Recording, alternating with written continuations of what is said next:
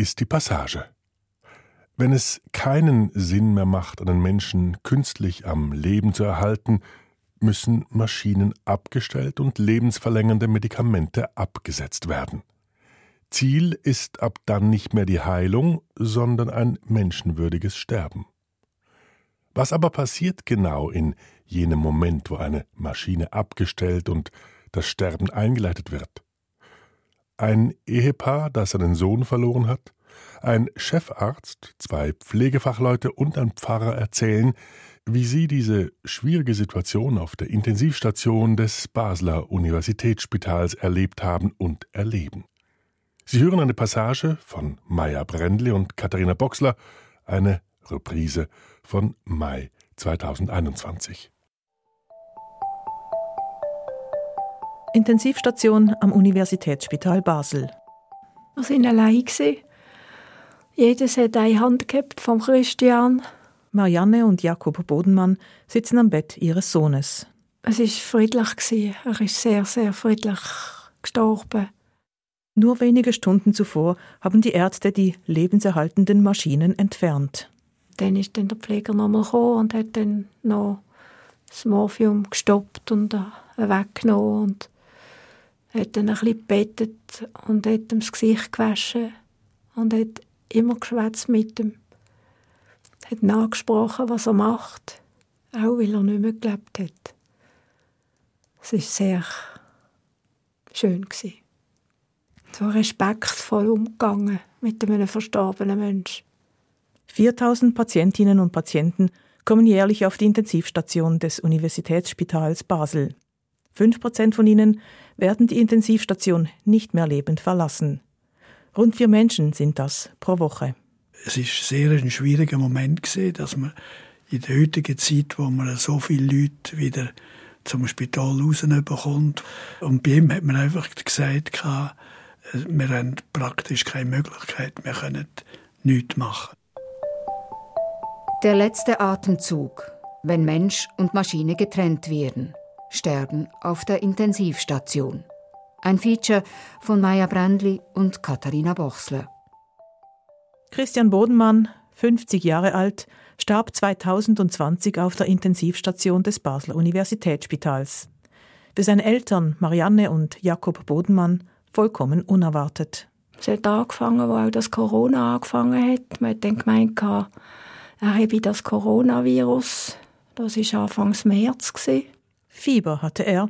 Er begab sich selber in Quarantäne. Kurze Zeit ging es ihm dann besser. Dann hat er aber irgendwann hat er dann plötzlich gefunden, er sei so müde und er hat Rückenweh, er hat, glaube ich, zu fest dreit und er hat dann, wenn er dann bei uns war, müssen abliegen. Er hat wirklich auch schlecht ausgesehen und dann haben wir dann gesagt, ja, müsstest du halt vielleicht einmal zum Arzt. Dann hat er gesagt, ja, er ruft dann an. Die Ärztin, die ihn am 27. April untersuchte, schickte ihn sofort ins Spital. Seine Mutter brachte ihn auf die Notfallstation. Ich habe dort einfach gesehen, dass der Mann einfach schwer krank ist. Ich habe nicht gewusst, was er hat, aber ich habe einfach gesehen, er ist krank. Schlecht geschwätzt, so wie vermuselt ein bisschen. Ich musste aufpassen, dass ich ihn verstanden habe. Wegen Corona durfte sie ihn nicht begleiten. Dann hat er zu oben dann noch einmal angeläutet vom Handy aus und hat aber auch ganz schlecht geschwätzt. Und dann habe ich dann gesagt, ja, ich tue dann am anderen Tag in die Abteilung anrufen, wo du ankommst, zum fragen, wie es dir geht. Und dann hat er gesagt, nein, das muss ich nicht, er melde sich. Doch er meldete sich nicht. Marianne Bodenmann rief die Station an. Danach ähm, habe ich dann gerade eine Ärztin ans Telefon bekommen und sie hat dann gesagt, ja, sie haben gemeint, wir wissen die Diagnose, sei ganz ein bösartiger Tumor, der überall gestreut hat. Die Diagnose war ein Schock. Trotzdem. Es ist für ihn und für uns nachher wichtig gewesen, dass wir gewusst haben, jetzt ist er im Spital und jetzt ist er in guten Händen. Wir haben dort aber ja noch nicht gewusst, was denn kommt, aber also ich habe dort wie eine Erleichterung gespürt, dass man einfach gewusst hat, jetzt wird geschaut. Die Eltern müssen ihren Sohn fremden Händen anvertrauen. Ein Reigen von Fachleuten, Pflegende, Ärztinnen, Seelsorger werden sich von jetzt an um ihn kümmern.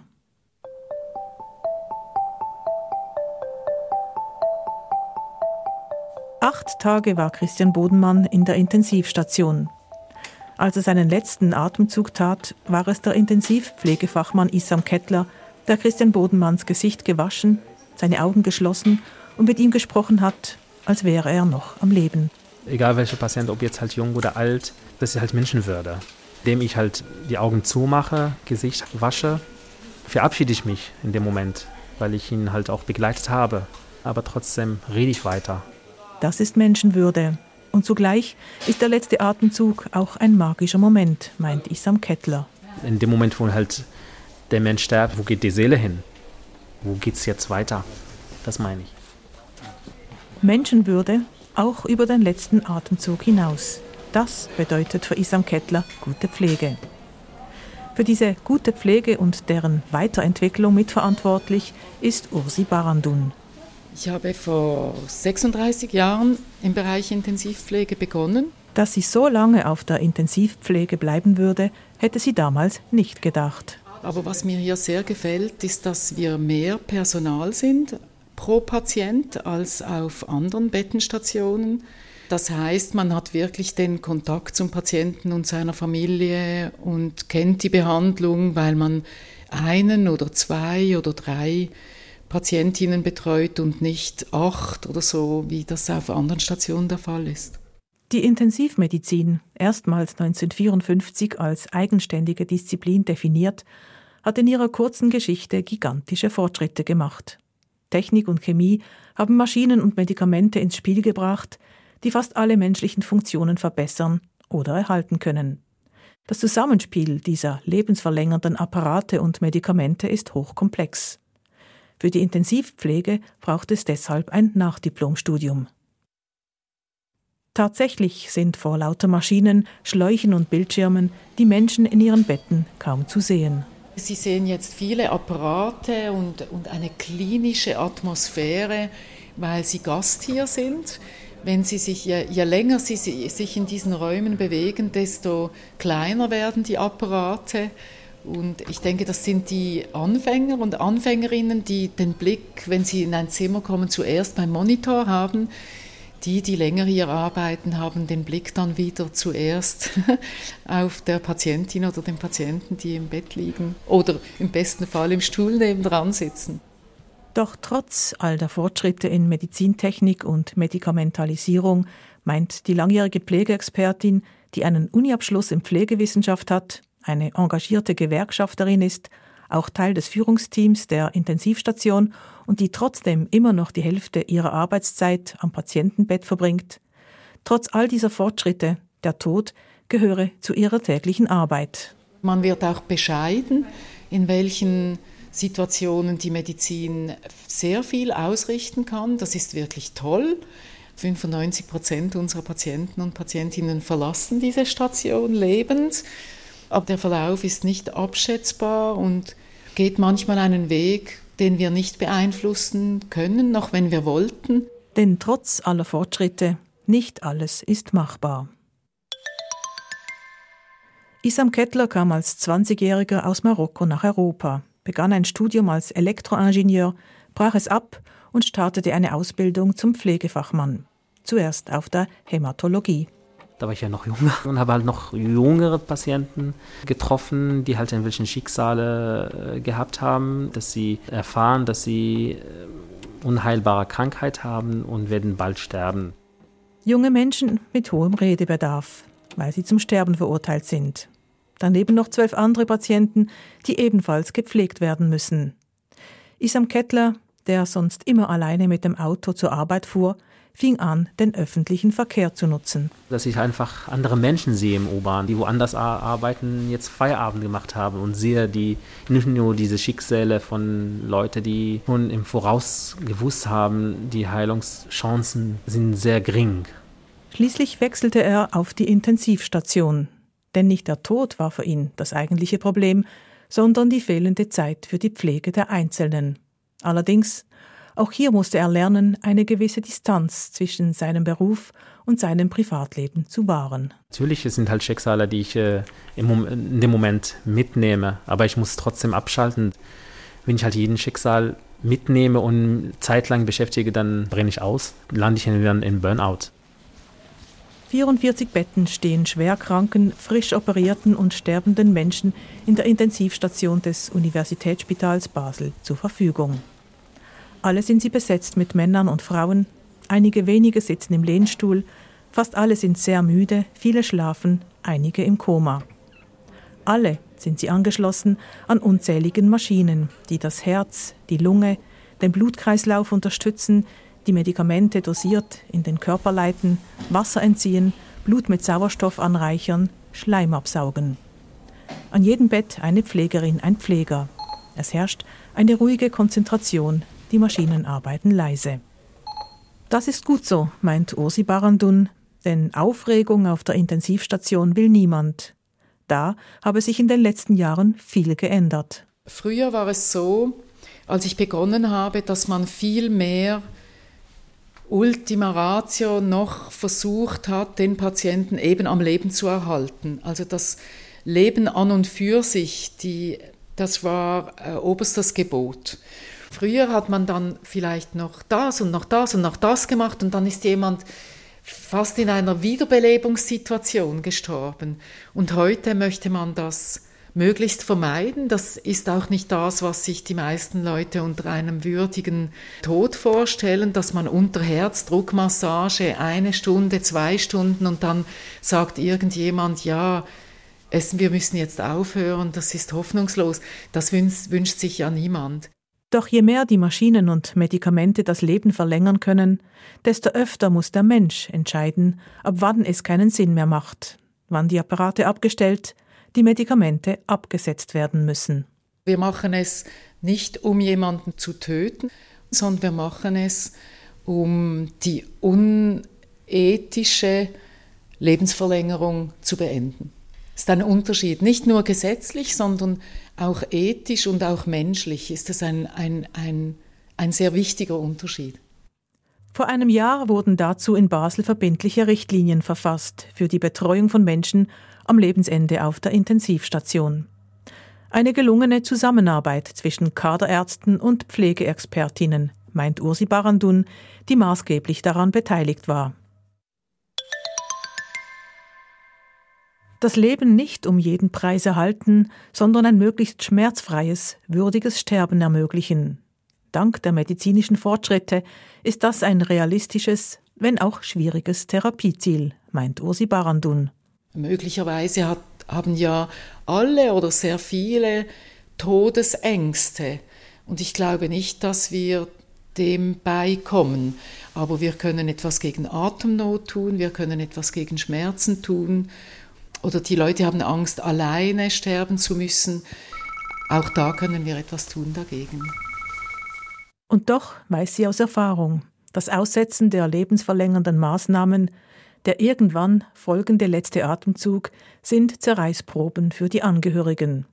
Oft auch für die Pflegefachleute nach all den Jahren ein ambivalentes Geschehen. Und letztlich finden diese Ambivalenz vielleicht auch in uns drin statt, dass man es wünschen würde, dass der Patient einen schnellen Tod finden kann und gleichzeitig ja, ist der Tod so endgültig und so einmalig, dass man halt doch dann erschrickt, wenn der letzte Atemzug da ist und man denkt, ah, jetzt ist er gestorben. Und fast reflexartig denkt, Arzt anrufen, wie wenn sonst jemand ja nicht mehr atmet. Und dann kommt man aber ja auch schnell zur Korrektur, nein, wir haben damit gerechnet, es ist in Ordnung und versucht dann auch ja, den Angehörigen diese Ruhe zu vermitteln und sagen, wir haben damit gerechnet, es ist jetzt soweit. Ja.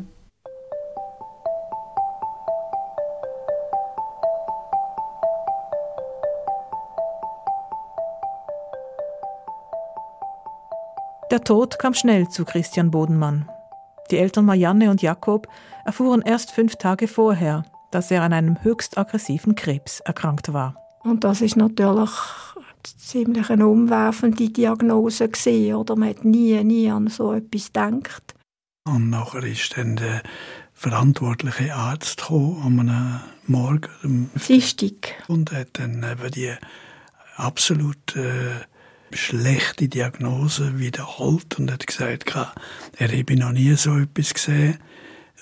An und für sich hoffnungslos. Also. Man dann aber nicht mehr mit dem Christian reden Es ist sehr ein schwieriger Moment gewesen, dass man in der heutigen Zeit, wo man so viele Leute wieder zum Spital rausbekommt, wo man pflegt, wo man manchmal pflegt, äh, bis fast es nicht mehr geht. Also das, äh, und bei ihm hat man einfach gesagt, gehabt, äh, wir haben praktisch keine Möglichkeit, wir können nichts machen. Und wir haben dann vom, am Dienstag, eben, wo wir das Gespräch hatten mit dem Arzt, haben wir dann dürfen zum Christian. Er war dann auf der Intensiv, gewesen, allein in einem Zimmer haben dann auch bleiben bei ihm.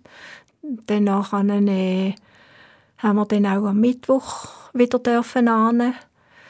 Und das war dort, wo sie dann eben den Kopf geröntgt haben. Dann haben sie dann beatmet und dann narkotisiert, oder? Und äh, haben dann eben festgestellt, dass auch der Kopf schon Metastasen hatte. Und ähm, dann ist dann ja, die Frage gekommen, was macht man? Er hatte dann Sauerstoff nachher und Antibiotikum.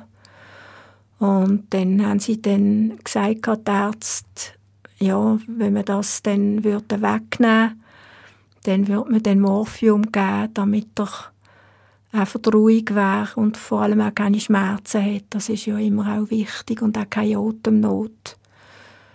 Und so sind wir dann verblieben einmal. Sind dann am Donnerstag wieder an. Dann sind dann die Ärzte wieder gekommen und haben dann ja, quasi gefragt, was machen wir jetzt? Und dann äh, hat man dann gesagt, ja, wenn es ja keine Hilfe gibt auf irgendeine Art, äh, dann bringt das nichts, wenn er einfach muss da liegen und er kann ja nicht mehr leben wie, wie sonst, oder? Und es ist auch für uns nicht äh, schön, wenn man muss so zuschauen wenn jemand, auch wenn er vielleicht keine Schmerzen hat, aber einfach nur da liegt, oder? Und dann haben sie dann die Ärzte gesagt, wenn noch jemand sich möchte verabschieden dann wäre es jetzt Zeit. Weil wenn sie dann das wegnehmen, das Sauerstoff und das Antibiotikum und den Morphium geben, dann gehe ich es wahrscheinlich nicht mehr so lang.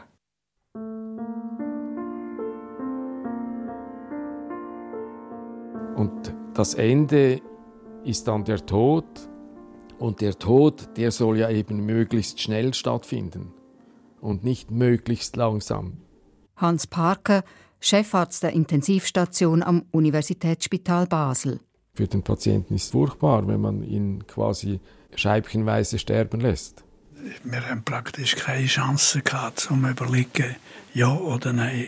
Also ich gehe jetzt einfach einmal davon aus, dass, und da würde ich nicht zweifeln, dass die Kenntnis von den Leuten, die ihn behandelt haben, dass die sehr gut ist und äh, es macht keinen Grund, wenn man jetzt daran würde zweifeln. Aber dass man selber nicht können beizogen werden, wir haben es einfach entgegengenommen und das ist ziemlich äh, belastend natürlich, auch im Nachhinein äh, wenn man mehr gewusst hätte, wenn man jetzt, sagen wir, eine Diagnose gehabt, wo über eine gewisse Zeit gegangen wäre und sukzessive der Moment äh, gekommen wäre, wo man gesagt hätte, es ist fast eine Wohltat, wenn man kann, äh, sterben kann, dann nachher wäre das anders gesehen, wie wenn man kommt und praktisch sagt, es ist nichts zu machen, wir können nicht behandeln und äh, was hat man für eine Wahl? Für den Patienten war es nur noch Leiden und es wäre nur noch Leiden in der Zukunft gewesen. Deshalb ist das Beenden der Therapie ist ein Beenden des Leidens. Hans Parker, seit über 30 Jahren Intensivmediziner, ist Chef einer Grenzregion, einem Limbus, fern vom Alltag der anderen und doch verbunden mit den Rhythmen der Erde. Keine Unterwelt. Also wir wollen Licht, in der Früh, da muss eigentlich Licht rein, oder? Da müssen die Storen rauf, weil das verhindert auch, dass die Patienten in ein Delirium kommen zum Beispiel. Also das hilft den Patienten. Dann muss ich vielleicht aufräumen mit einem Vorurteil bezüglich, wie viel gestorben wird auf Intensivstationen. Auf unserer Intensivstation sterben 5 Prozent der Patienten. Das heißt, der weitaus größte Anteil der Patienten geht auf die Abteilung und geht wieder nach Hause. Fast 4000 Menschen jährlich passieren diese Intensivstation. 300 Angestellte arbeiten hier und ein Vielfaches an Maschinen. Für uns sind diese Geräte Dinge, die der Patient eben braucht auf seinem Weg zur Genesung. Abgesehen davon, dass der Patient ja auch eine Schmerzbehandlung und eine Schlafbehandlung benötigt, um das überhaupt aushalten zu können. Bis zu 44 Patienten liegen hier, die meisten irgendwo zwischen bleiernem Schlaf und tiefster Ohnmacht. Sie sind da, sie leben und sind doch ungewohnt verändert.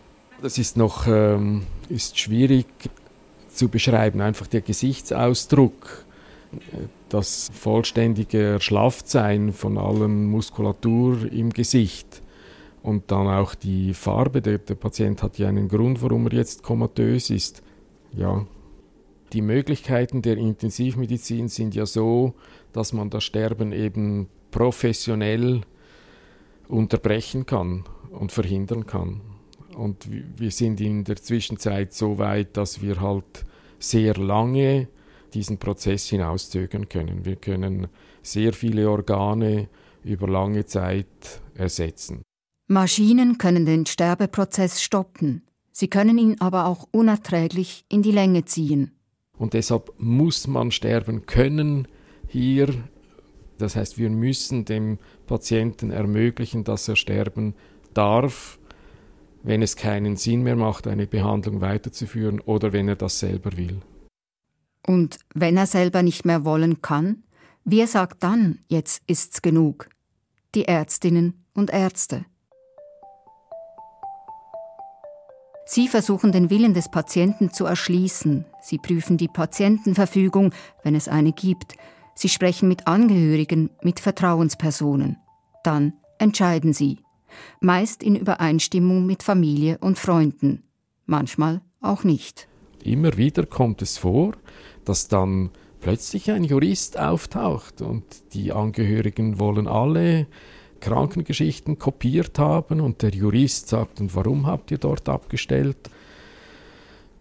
Und das ist für diejenigen, die dann diesen Prozess vorangetrieben haben und die dann schließlich das Gerät abgestellt haben oder verantwortlich waren dafür, ist das eine schwierige Zeit. Und das wird man nie mehr vergessen, oder wie das ist. Und das macht es schon, das macht es schwer.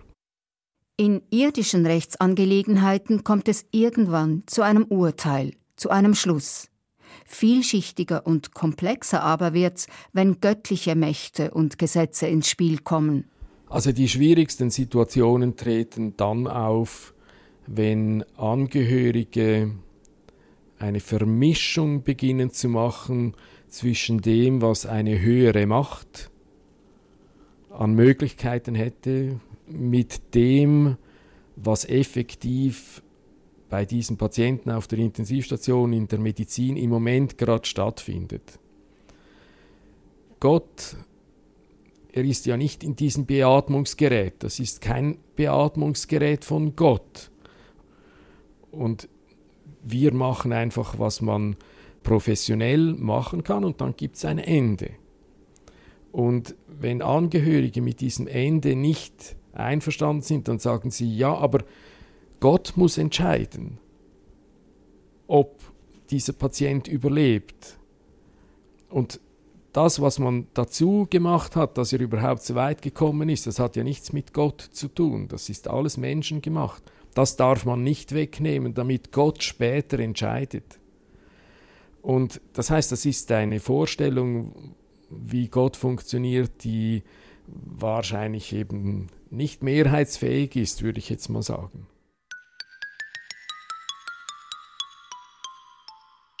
Weltliche Rechtsprechung und göttliche Ordnung. Bisher wurde Parkers Team noch nie schuldig gesprochen. Aber wie urteilt Hans Parker denn über sich selber? Hat er schon falsch entschieden? Ja, immer wenn es nach einer längeren Zeit zu Ende geht, ist es falsch gewesen, oder? Es war falsch. Das ist einfach sinnlos am Ende. Der Patient hat gelitten, die Leute haben gearbeitet äh, und da haben wir natürlich alles. Eine Woche, vier Wochen, sechs Wochen, zwei Monate, 100.000, 200.000, 300.000, eine halbe Million. Eine Intensivbehandlung für eine halbe Million Franken und dann stirbt die Patientin, weil alles Geld sie nicht gesund machen kann. Hat sich das gerechnet? Man muss es denken dürfen, sagt IPS-Chefarzt Hans Parker. Genauso wie sich die Ärztinnen und Ärzte die Frage stellen müssen, ob es für einen Menschen noch sinnvoll ist, am Leben erhalten zu werden, ob er dies noch wollen würde, wenn er sich äußern könnte. Es gehört zum Arbeitsalltag der Intensivmediziner und ist doch alles andere als Routine. Genauso wenig wie jener Moment, wo man mit den eigenen Händen beginnt, einen Patienten von den Maschinen zu entkoppeln. Ich muss von mir sprechen. Also ich habe mich nicht daran gewöhnt. Es ist immer eine sehr spezielle Situation. Ja, ich mache das immer noch und das muss man halt auch anschauen. Also als diejenige Person, die es tut, der kann es entweder verdrängen und sagen, das geht mich nichts an, oder er weiß, ich habe jetzt den Schalter umgetan und das Ende war der Herzstillstand, oder? Und man muss mit dem umgehen, dass man das kann. Und das Wichtigste ist, dass man Sicherheit braucht, dass das das Richtige ist. Das heißt, dass es die bessere Variante ist, als nichts zu tun. Aber wenn man die Gewissheit hat, dass das die richtige Art ist jetzt für diesen Patienten, dann kann man damit leben. Ärztinnen und Ärzte urteilen nicht über den Tod an sich, sondern über dessen Zeitpunkt. Das ist nicht leicht, auch wenn alles dafür spricht, die lebensverlängernde Therapie nicht fortzusetzen. Ich glaube, das ist eines der Gründe, warum es äh, unter den Intensivmedizinern ja häufige Burnouts gibt, immer wieder Statistiken von mehr Drogenabhängigkeit, von mehr Suizid in dieser Ärztegruppe und auch bei den Pflegenden. Und das ist sicher einer der Gründe, diese Belastung durch diese Situation, zum Beispiel jetzt des Sterbens. Eigentlich eine Zumutung, dieses Sterben. Ja, es ist so. Ich kann ja nur für mich sprechen und jeder hat seine eigene Strategie, wie er damit umgeht. Aber ich persönlich, ich brauche Besinnungsstunden außerhalb der Intensivstation, wo diese Fälle wiederkommen. Es gibt einzelne Fälle, die vergesse ich nie mehr. Andere Fälle äh, kommen einfach wieder. Und äh, eines der, der Ziele ist, dass diese Fälle als etwas Positives bei mir wieder erscheinen. Und diejenigen Personen, die so etwas so lange machen oder auch nicht unbedingt in dieser Chefposition, sondern in jeder Position auf dieser Intensivstation arbeiten, die brauchen eine Bewältigungsstrategie für diese Situationen. Und da gehört eben nicht nur der Tod dazu, da gehören alle Situationen dazu, die existenziell werden während der Intensivbehandlung. Weil nicht alle erleben einen Fall einfach von Anfang bis Ende mit, sondern manchmal nur Ausschnitte. Das schwer Erträgliche soll seinen Platz haben im Bewusstsein. Egal ob erratische Ausschnitte oder ganze Leidensgeschichten, sie brauchen Licht, damit sie das Leben der Zeugen nicht aus dem Takt bringen, sondern verbunden bleiben mit den Rhythmen der Welt. Also ein Fall äh, ist sicher schon 30 Jahre her, ist ein äh, schwerer Verkehrsunfall gewesen, ein Überrolltrauma eines zehnjährigen Mädchens mit einem Lastwagen und die Behandlung war schwierig. Und das Ende war der Tod. Und dazwischen waren etwa drei Wochen. Und äh, das ist eine schwierige Zeit für alle, für die Angehörigen, für, äh, für die Behandler. Und es war einfach nichts zu machen. Aber halt trotzdem war noch was zu machen, eben drei Wochen lang, oder? Und am Ende gibt es halt dann so viel Komplikationen und so, dass man halt sich sagen musste, das, sie, das Mädchen, man hätte das nicht äh, weiterführen können so.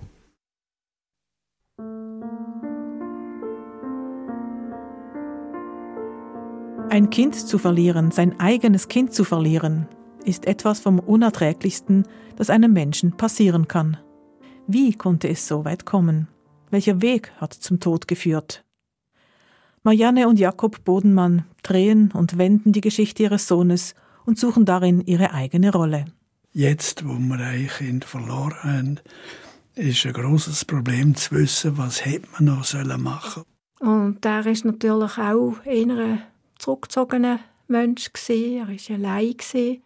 Das macht es auch schwierig zu wissen, was hat er gespürt, weil er effektiv nicht gekommen wäre, um zu sagen, glaube ich an das oder das. Er ist im Sternzeichen Steinbock auf die Welt gekommen. Das sind ja auch eigentlich Tiere, die eher ein bisschen eben allein auf den höheren Bergen sind. Christian ist ein, äh, sagen wir, eine intelligente Person gesehen. Er hat äh, sehr weitgehend Kenntnis von verschiedenen Gebieten. In dieser Quarantäne hat er bewusst ein bisschen Wellen, weniger Kilo haben, weil er ein bisschen fester war und hat dann nachher dort eben angefangen. Man war noch ein bisschen stolz, gewesen, dass er abgenommen hat. Hat aber, sagen wir jetzt, in dem Sinn gesund gelebt. Er hat viel Gemüse und Früchte gegessen und wenn ich einmal gesagt habe, eben wegen dem Abnehmen, geht's, geht's und so, und dann haben wir gesagt, etwa 13 Kilo. Und die 20, die haben wir dann also erst im Spital erfahren. Vielleicht ist es schon länger ernsthaft gesehen, dass er einfach das Signal ausgesendet hat, wo wir nicht verstanden haben. Wir müssen fast davon ausgehen, weil das ist dermaßen schnell gegangen, also vom Einlieferung vom Spital bis zum Tod. Ich glaube auch, dass er einfach uns geschützt hat weil er ist ja dann nachher auch eigentlich, sage jetzt in Anführungszeichen, freiwillig zu der Ärztin. Also er hat selber gehen. Dadurch hat er eben schon uns auch schützen und, und nichts gesagt. Aber sicher hätte es nicht geschadet, wenn man, sagen wir, das Gespräch vielleicht ein bisschen tiefer, ein bisschen tiefer geführt hätte. Du meinst wegen dem Kranksein? Nein, natürlich äh, im Allgemeinen. Manchmal war man ein bisschen besorgt, wenn Sohn der allein lebt. Ja, aber eben durch das, dass er allein war, denke ich mir, man hat sicher jede Woche hat man ihn einmal gesehen. Durch und er hat natürlich auch, nachdem das, das Geschäft äh, Konkurs gegangen ist, ist er dann auch in eine Depression gefallen. Er hat auch dort nichts gesagt am Anfang, sondern erst nachdem, dass er in der Notfallstation von der Psychiatrie war ihn, das hat er mir dann erzählt, oder, dass er sie gefragt hat, ob er Suizidgedanken habe. Und das hat er aber absolut verneint. Oder? Und dann ist er dann zu einem Psychologen und der hat ihm allem Anschein helfen ich habe dann aber halt auch immer müssen sagen, er ist ein erwachsener Mann, er ist zwar unser Bub, unser Sohn, aber ähm, einfach nur Maßregeln oder, oder so, das steht mir nicht an. Es beschäftigt mich am meisten nicht nur die Erinnerungen an das, was man gelebt hat, sondern auch an das, was man vielleicht hätte können machen und nicht gemacht hat. Hätte es etwas genützt oder hätte es nicht genützt? Das, kein Mensch kann das sagen. Die Gedanken, was hat man falsch gemacht, was hat man anders können machen das die hat man immer natürlich kann man sich kann man immer fragen und von eine Antwort kriegen wir ja keine mehr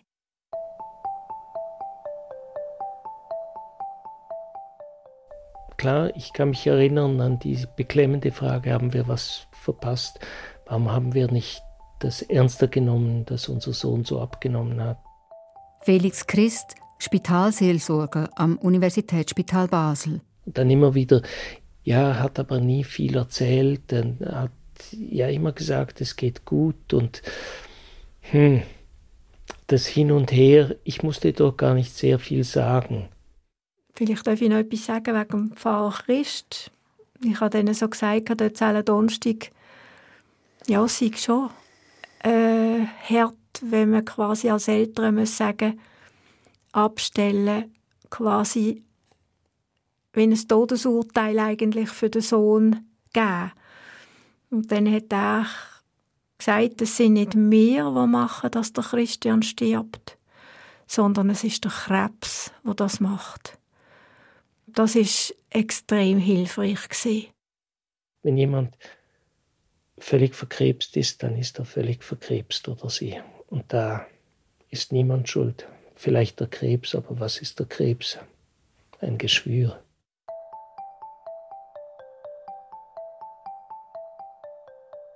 Kaum etwas ist so eng mit Religion verbunden wie Schuld und Vergebung. Das Richtige tun und, wenn nicht, im Nachgang die Schuldgefühle. Und irgendwo dazwischen der Seelsorger, der das Machbare vom Verpassten trennt und zusammenbringt, was scheinbar in unterschiedliche Richtungen strebt. Manchmal in diesen Situationen habe ich dann die Erklärung angeboten, gewisse Menschen müssen ihre Wege alleine gehen und möchten nicht, dass andere sich zu sehr reinhängen. Und das ist sehr hart, dann zur Kenntnis nehmen zu müssen. Und ich habe auch immer darauf hingewiesen, auch in dem Fall, es war eine Wahl von ihrem Sohn, es so zu machen. Er wollte vermutlich nicht, dass sie sich Sorgen machen. Wie viel ist Trost und wie viel ist Wahrheit? Also in dem Fall, ich kannte ihren Sohn nicht, ich habe den nie ansprechbar erlebt. Aber von dem, was Sie mir erzählt haben, kann ich mir das gut vorstellen. Doch. Dass der Sohn seinen Frieden wollte, dass er seine Ruhe brauchte, seinen Weg alleine gehen musste. Und dass die Familie, die Freundinnen und Freunde nur folgen können. Diese Schritte mit ihnen zu tun, im Leben den Abschied vorzubereiten, ist die oft fast schon schmerzhaft ruhige Arbeit des Seelsorgers. Meine Haltung ist grundsätzlich in der Spitalseelsorge nie, ich muss viel machen, sondern ich muss da sein und zuhören, aushalten auch. Schmerz aushalten, schwierige Situationen aushalten, einfach dabei sein. Jemand, der sich dem nicht entzieht, sondern das teilt. Einfach dabei sein. Und manchmal ist das für Angehörige die allergrößte Hilfe, die man ihnen geben kann. Und dann, ich habe gelernt, direkt Dinge anzusprechen.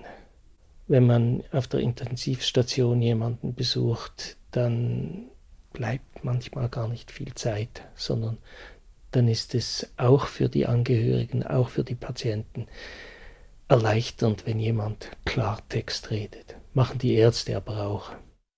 Dass das Leben des anderen bald zu Ende ist, dass das Sterben nicht mehr aufzuhalten ist, höchstens verlängert werden kann. Dass die Lebenden nun noch die Wahl haben, sich zu ergeben oder sich aufzulehnen gegen Unwiderrufliches je komplizierter die Situation war, je angespannter es war, desto schneller waren wir bei den ganz zentralen existenziellen Fragen des Lebens. Wie geht das weiter? Gibt es etwas nach dem Tod? Ist es richtig, wenn wir den Sohn jetzt gehen lassen? Dürfen wir das? Meist haben die Ärztinnen, die Pflegenden, der Seelsorger einen Wissensvorsprung gegenüber den Angehörigen. Auch die Eltern von Christian Bodenmann standen mit einer Hoffnung am Bett ihres Sohnes, von der Felix Christ wusste, die Fachleute haben sie längst verloren. Beim ersten Mal, als ich sie dort bei ihrem Sohn antraf, denke ich, war es ihnen nicht bewusst. Wissen, mehr zu wissen als die Nächsten, kann eine Last sein. Und das, das war immer, ich fand das, ah, es war manchmal sehr belastend. So mit diesem, was kann ich sagen, was darf ich sagen, eigentlich ist sonnenklar, aber das kann ich jetzt nicht sagen, angesichts der Tatsache, dass jemand sterben wird. Angeboten wird die Seelsorge am Universitätsspital Basel von den Landeskirchen und von diesen zusammen mit dem Kanton auch finanziert. Patientinnen, Freunde, Familien dürfen diese spirituelle Begleitung nützen. egal durch welche Religion sie geprägt sind, egal ob christlich, jüdisch, muslimisch oder konfessionslos. Die Seelsorgerinnen und Seelsorger sind rund um die Uhr verfügbar und damit auch eine Entlastung fürs Personal. Oft sind es die Pflegenden, die um Unterstützung bitten, für die anderen und manchmal auch für sich selber. Ich habe mir die Leute immer auch angeschaut, die Patienten, Patientinnen. Und dann musste ich zuerst lernen, wie man gerade jemand auf der Intensivstation, dem es sehr schlecht geht, wie man den Menschen darin sieht. Weil am Anfang, ich kann mich erinnern, die ersten Wochen, da war ich völlig irritiert ab den vielen technischen Geräten, ab dem Piepsen, ab dem Monitor. Das ist irgendwann mal in den Hintergrund getreten. Und dann ich, konnte ich auch die Person wahrnehmen. Da liegen sie, die Patientinnen und Patienten auf der Intensivstation, oft nicht mehr fähig, ihren eigenen Willen zu äußern. Für Fremde zunächst Menschen ohne Geschichte, Körper in Not, die sich nach und nach mit einem Leben füllen. Also wenn er selber nicht sprechen kann, dann durch das, was ich von den Eltern oder Angehörigen höre, was ich vom Pflegpersonal höre oder lese in ihrer Dokumentation, da bekommt eine Persönlichkeit eine Biografie. Wie begegnet man einem Menschen ohne Bewusstsein, ohne Sprache? Der Pfarrer ein Mann des Wortes, spricht er, auch wenn nichts zurückkommt. Ja, natürlich. Das wusste ich von den Ärzten. Das, was am längsten funktioniert, ist das Gehör. Und gerade Patienten, die so wie wegdriften, man kann sie ein Stück weit zurückholen, indem man sie anspricht. Und ich habe das dann auch hin und wieder gemacht. Manchmal habe ich dann Patienten geduzt in dem Moment und den Vornamen genommen, ich weiß, das ist viel unmittelbarer. Habe natürlich immer gesagt, wer ich bin und habe dann auch gesagt, Ihre Frau braucht Sie, kommen Sie zurück, lassen Sie nicht los. Sie ringt genauso um Sie, wie Sie jetzt ringen. Und einmal hat mir ein Patient gesagt, er hätte, also als er dann aufwachte, kannte er meine Stimme und hat dann gesagt, die sei gut gewesen. Keine Scham also, mit fremden, ohnmächtigen, wortlosen Menschen zu sprechen, aber eine Grenze nie übertreten. Ich habe bewusst in den Momenten praktisch nie mit einem Patienten gebetet oder einen Psalm vorgelesen, außer wenn mir die Angehörigen sagten, das würde unserer Mutter oder wem auch immer gut tun warum ich es nicht gemacht habe, weil ich nicht übergriffig sein wollte. Ich wollte nicht irgendeinen religiösen Inhalt überstülpen. Christian Bodenmann konnte nicht zurückkehren. Der Krebs hatte sein Gehirn so stark angegriffen, dass nach anderthalb Tagen klar war, die Behandlung auf der Intensivstation kann ihn nicht retten. Die Ärzte schlagen vor, den Patienten von den Maschinen zu trennen und die Medikamente anzupassen, so dass er ohne Schmerzen, ohne Angst in tiefem Schlaf sterben kann. Die Eltern willigen ein. Ich wurde dazu gerufen, sie wollten mich dabei haben. Das ist ein komplizierter medizinischer Prozess, der unglaublich feinfühlig gesteuert wird von absolut erfahrenen Pflegefachleuten und Ärzten.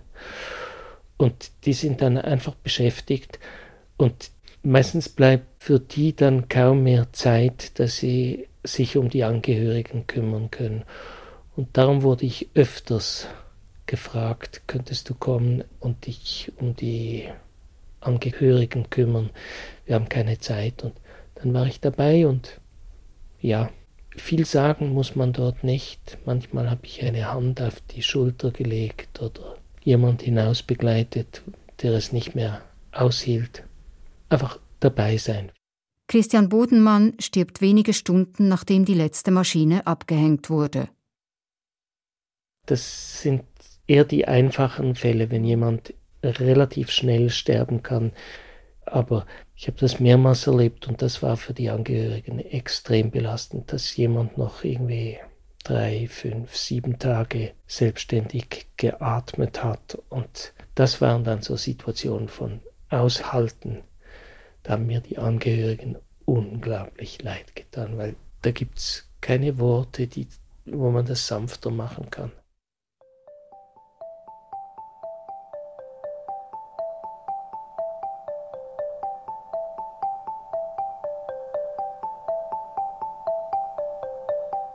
Dann liegt der Körper da, tot und irgendwie leer, verlassen vom Menschen, zu dem er einmal gehört hat. Es gibt so wie einen Moment, wo man plötzlich merkt, ups, jetzt hat sich was verändert. Gewisse Angehörige merken das auch und sagen das dann auch. Jetzt ist seine Seele oder ihre Seele schon weg. Der da liegt, lebt jetzt nur noch in der Erinnerung. Und die da leben, müssen sich mit dem Unbegreiflichen arrangieren. Ich habe manchmal oder oft zugehört, wenn Leute über Gott geschimpft haben und hatte nicht das Gefühl, jetzt muss ich ihn in Schutz nehmen. Das kann er selber.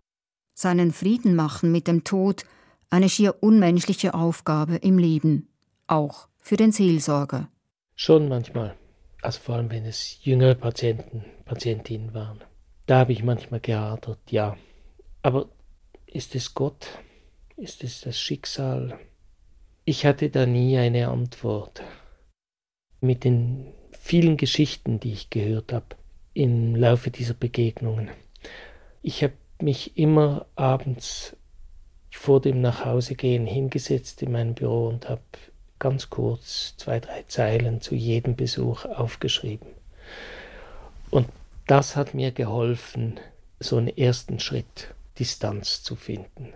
Also gerade auch bei den offenen, da konnte ich auch Fragen so für mich formulieren. Die mussten dann auch nicht beantwortet sein, sondern schon nur die mal schriftlich formuliert zu haben.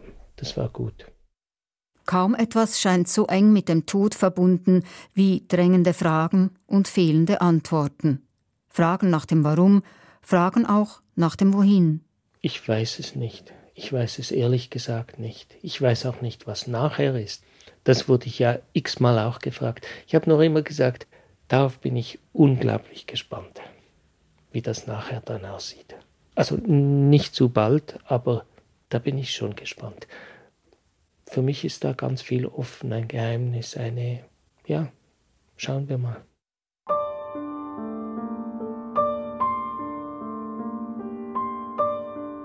Auf wer sollte ich wütig sein?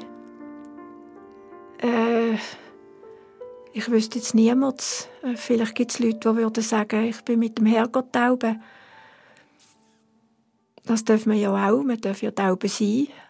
Aber helfen in dem Sinn kann das ja gleich nicht.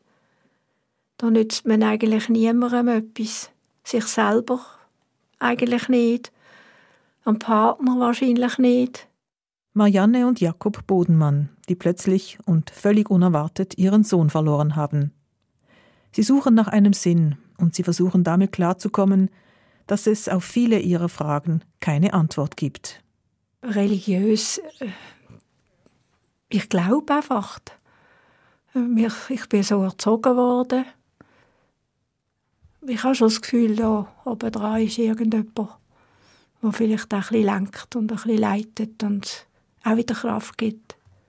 Wie bin ich heimgekommen und da der Mutter ist jetzt am Fenster ausgeschaut, habe ich gefragt, glaubst denn du als Leben nach dem Tod? Und dann hat sie mich angeschaut und hat nichts gesagt. Und für mich war das eigentlich eine wichtige Botschaft. Gewesen. Sie hat nicht gesagt, ja, ja, natürlich. Also, das ist ja eben auch, man muss ehrlich Antwort geben. Nicht? Wenn, wenn, wenn man die Frage stellt. Vielleicht ist eine gewisse Hoffnung da, oder? Äh, ich kann sagen, der Christian hat ja als Autodidakt aus dem Internet Japanisch gelernt. Schreiben und alles zusammen, hat sich jeden Tag Aufgaben gegeben und so. Und ähm, dann habe ich dann geschaut, was heisst auf Wiedersehen. Das hört man ja zwar immer wieder, das Sayonara, oder? Und da habe ich dann Kränzchen für auf Turnen und habe dann das Zettel dran gemacht, was eben geheißen hat, Sayonara. Aber einfach so, ja, vielleicht wäre es ja so, wäre ja schön, oder?